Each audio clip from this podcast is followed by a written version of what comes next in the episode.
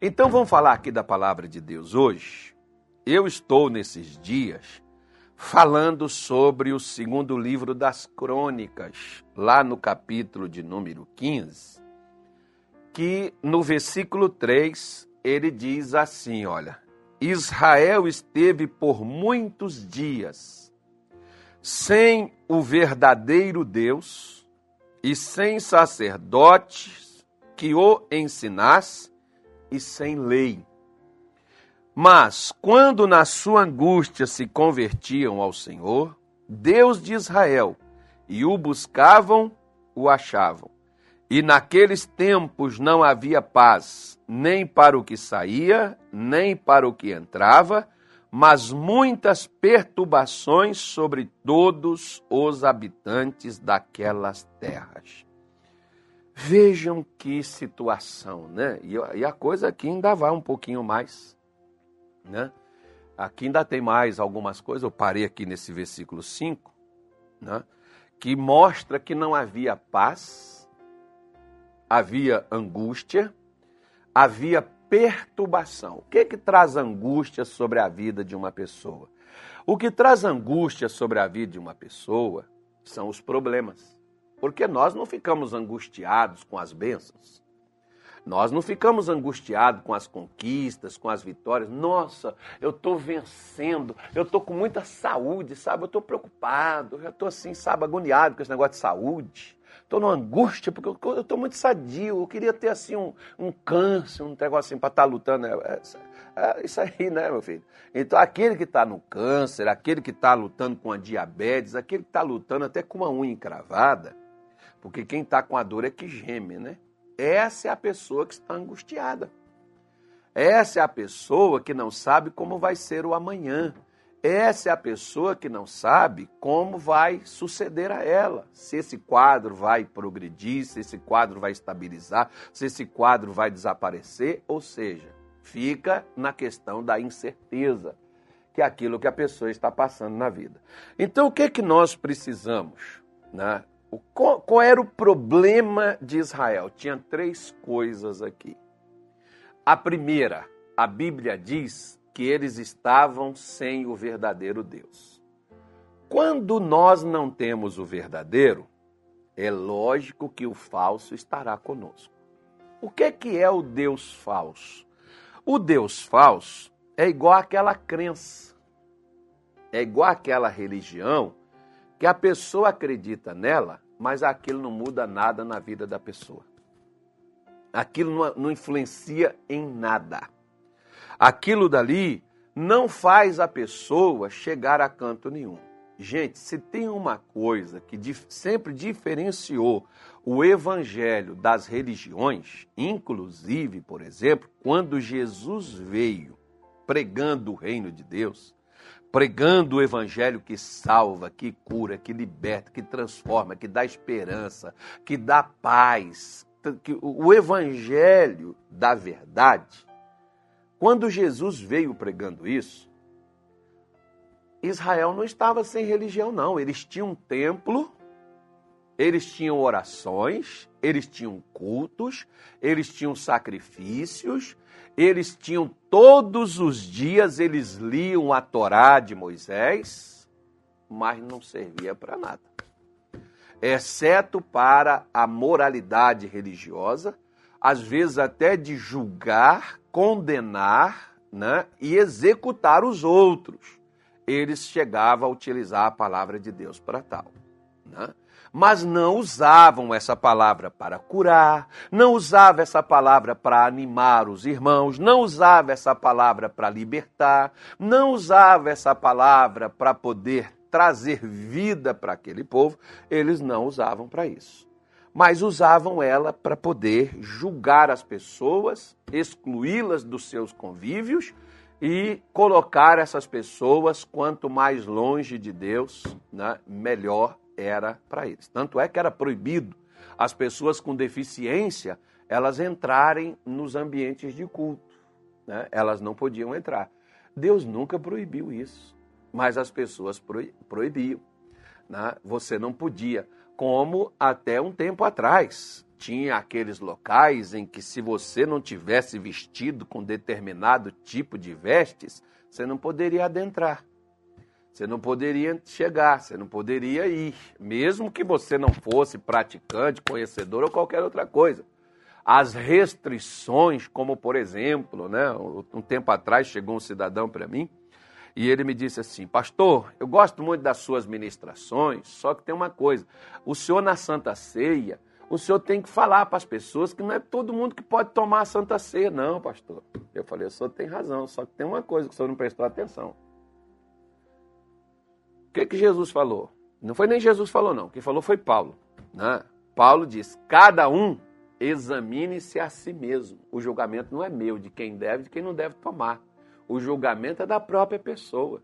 Se ela quer, se ela está apta, que ela faça.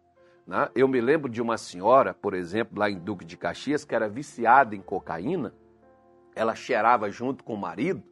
E uma irmã levou ela para a igreja, chegou lá na hora da ceia, num domingo, a irmã já foi recomendando para ela, ó, só não pode participar da ceia, só não pode comer, só não pode beber, o pastor vai servir, mas só não pode pegar não, porque a senhora ainda não é crente.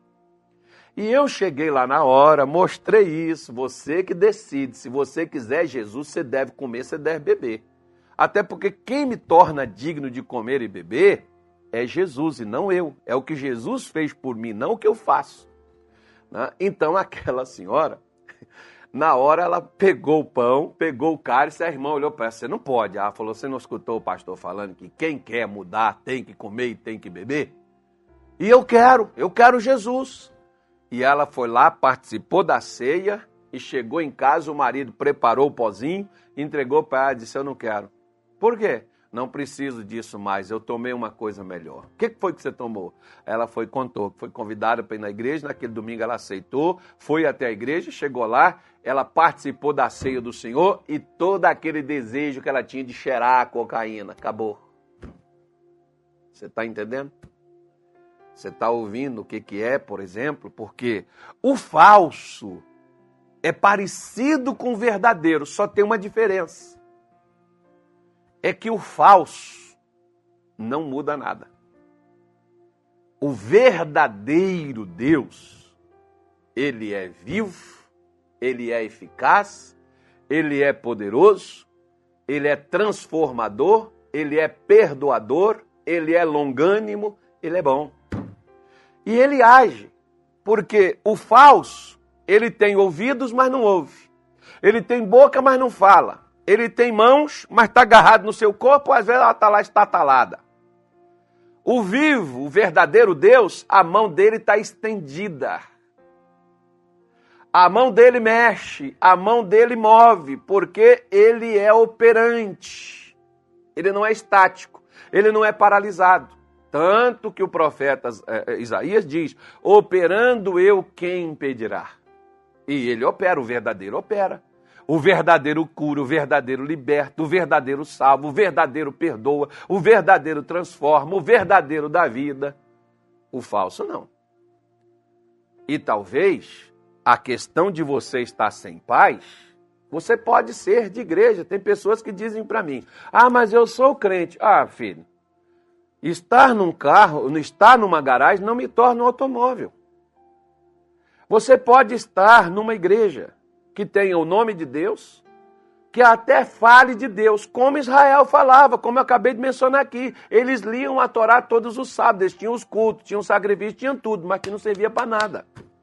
Do jeito que a pessoa entrava na imoralidade, no pecado, na altivez de espírito, na arrogância, na soberba, na ganância, do jeito que eles entravam em pecado, eles saíam e voltavam para suas casas. Entrava mudo, saía calado, né? Com Jesus era diferente. Porque o Deus verdadeiro, ele se manifesta, como eu acabei de dizer aqui para a senhora e para o senhor. Por que, que eles estavam perturbados, sem paz? Por que, que eles saíam, não davam certo, eles entravam, não davam certo? Por que, que eles estavam perturbados? Porque eles estavam sem o Deus verdadeiro. O Deus verdadeiro é o que te dá paz, é o que te dá tranquilidade.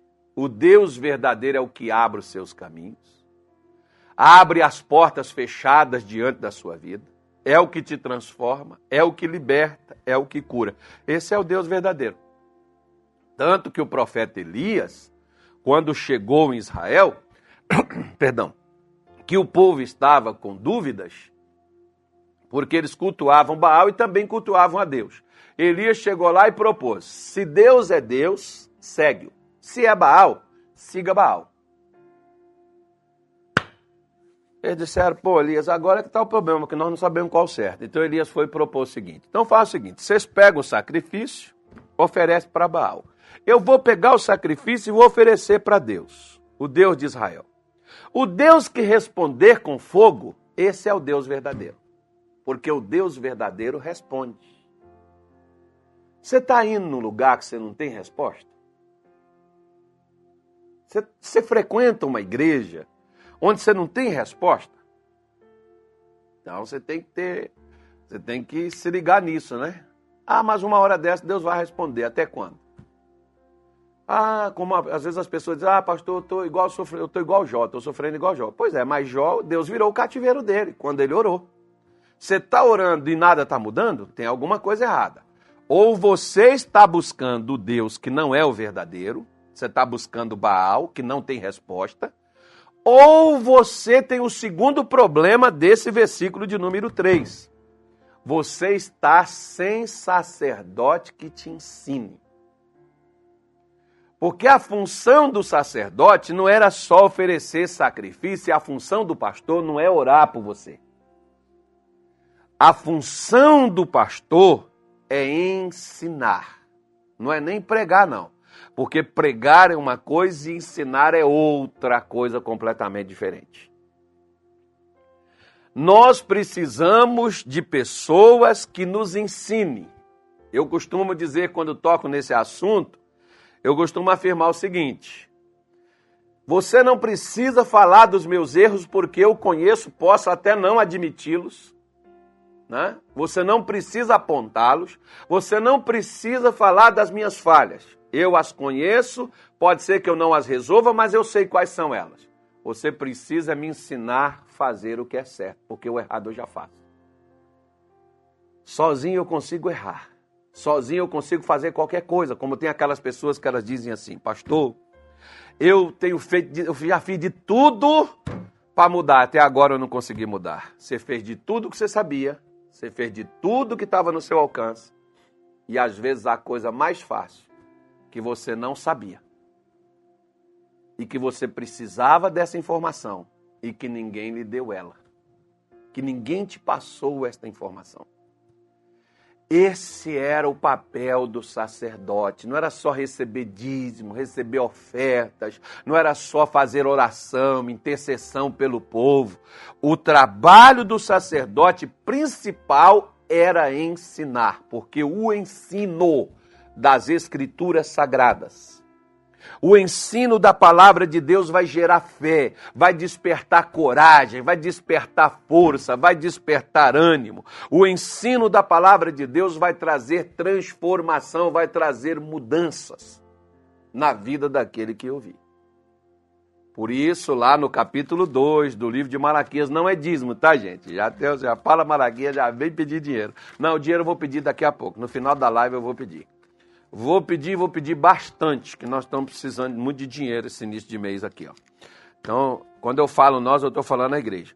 Diz assim, olha, capítulo 2, verso 6 diz assim: A lei da verdade esteve na sua boca, e a iniquidade não se achou nos seus lábios. Andou comigo em paz e em retidão e apartou a muitos da iniquidade. Como é que foi que ele apartou a muitos da iniquidade?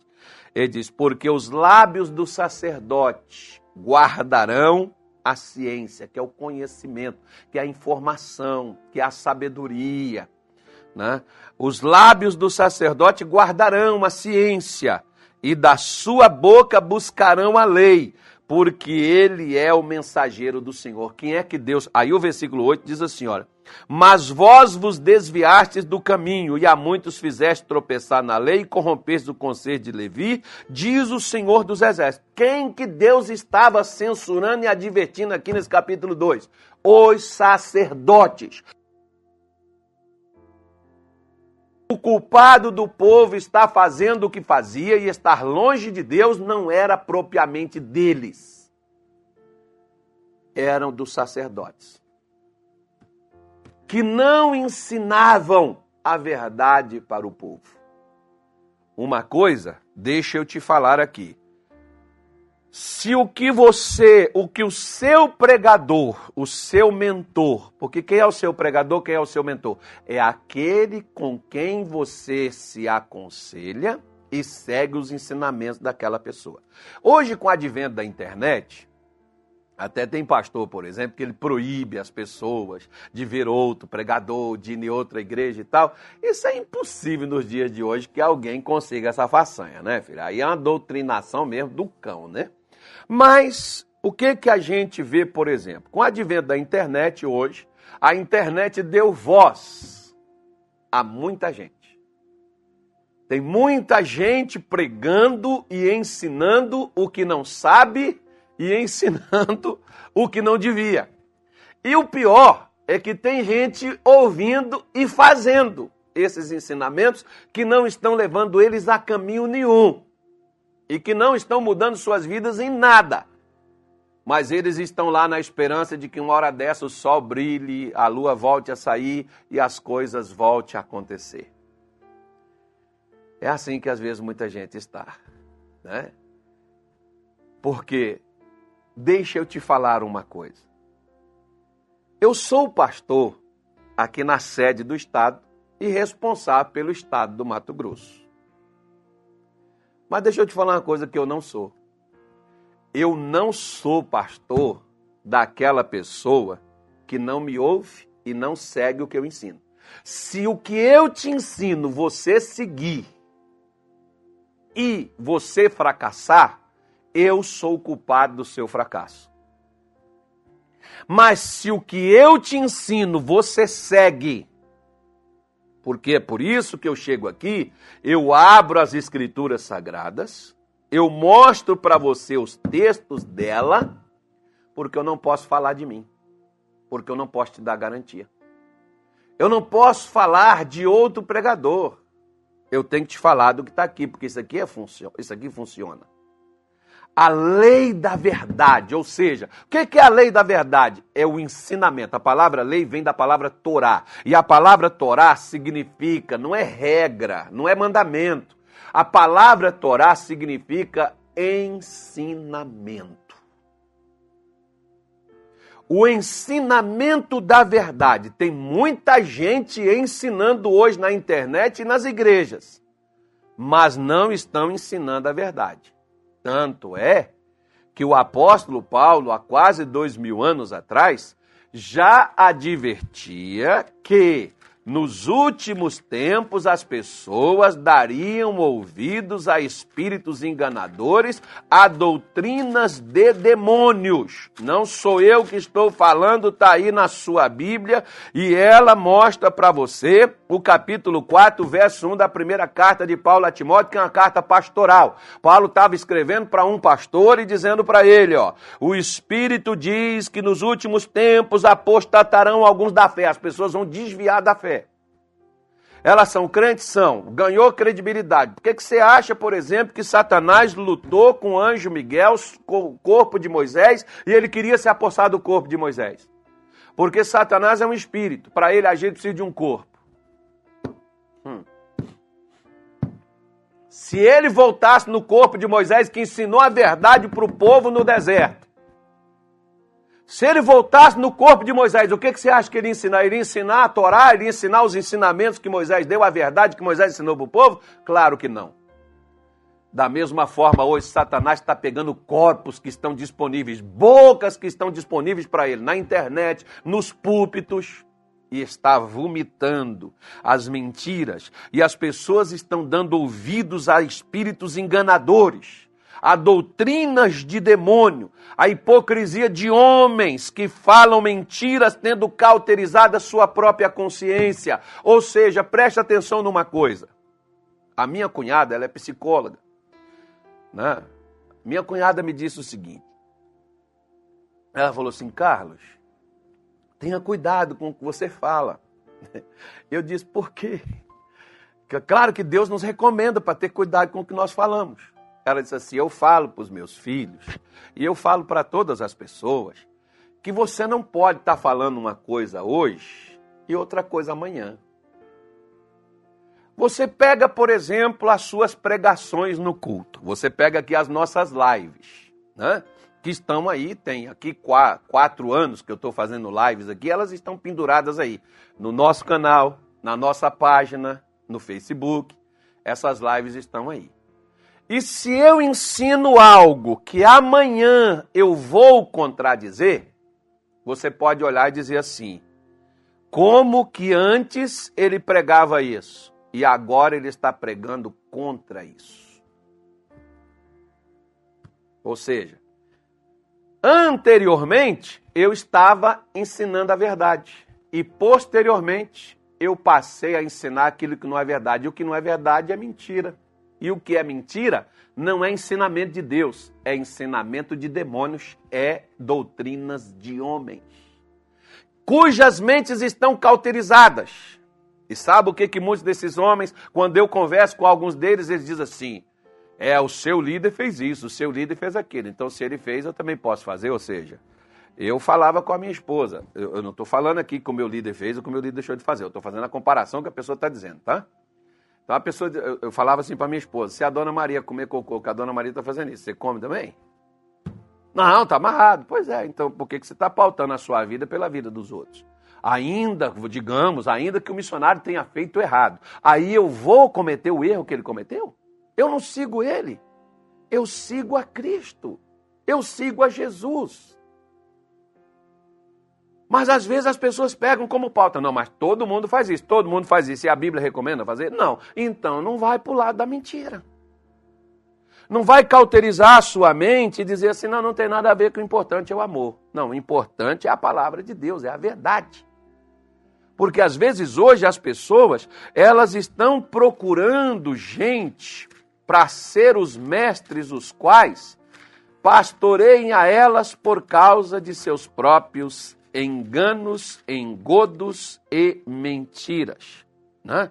As pessoas estão procurando pessoas para pastorear elas de acordo com aquilo que elas querem fazer. Ou seja, tem pessoas que dizem assim: eu não gosto desse pastor, que ele, é, ele pega muito pesado. Bom, aí tem que analisar o seguinte: o que o pastor está pegando pesado é o que está escrito? É, então não é o pastor que está pegando pesado.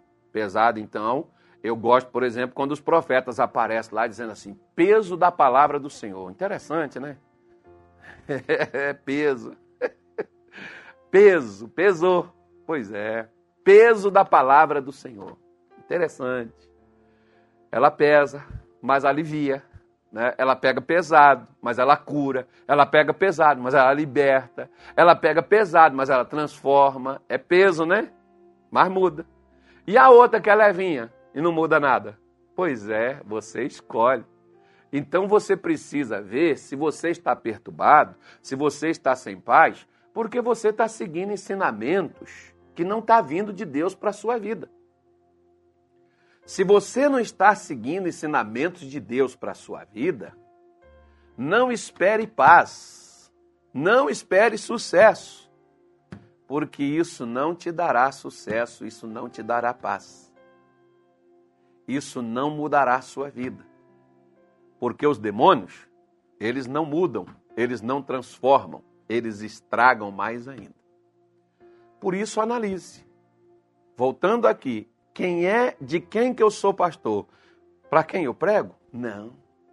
Eu sou pastor de quem ouve o que eu ensino e faz o que eu ensino. Desse eu sou pastor. Jesus disse em João 10, né? Vamos pegar aqui para a gente terminar aqui, eu já vou terminar. Já estamos terminando. Não termina o assunto, mas termina a mensagem aqui. Jesus disse aqui em João, né? capítulo 10, verso 27. Aliás, no, no, no verso 26 ele diz assim: Mas vós não credes, porque não sois das minhas ovelhas, como já vos tenho dito.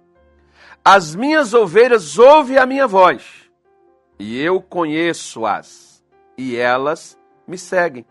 Dou-lhes a vida eterna, e nunca hão de perecer, e ninguém as arrebatará da minha mão. Tá vendo aí?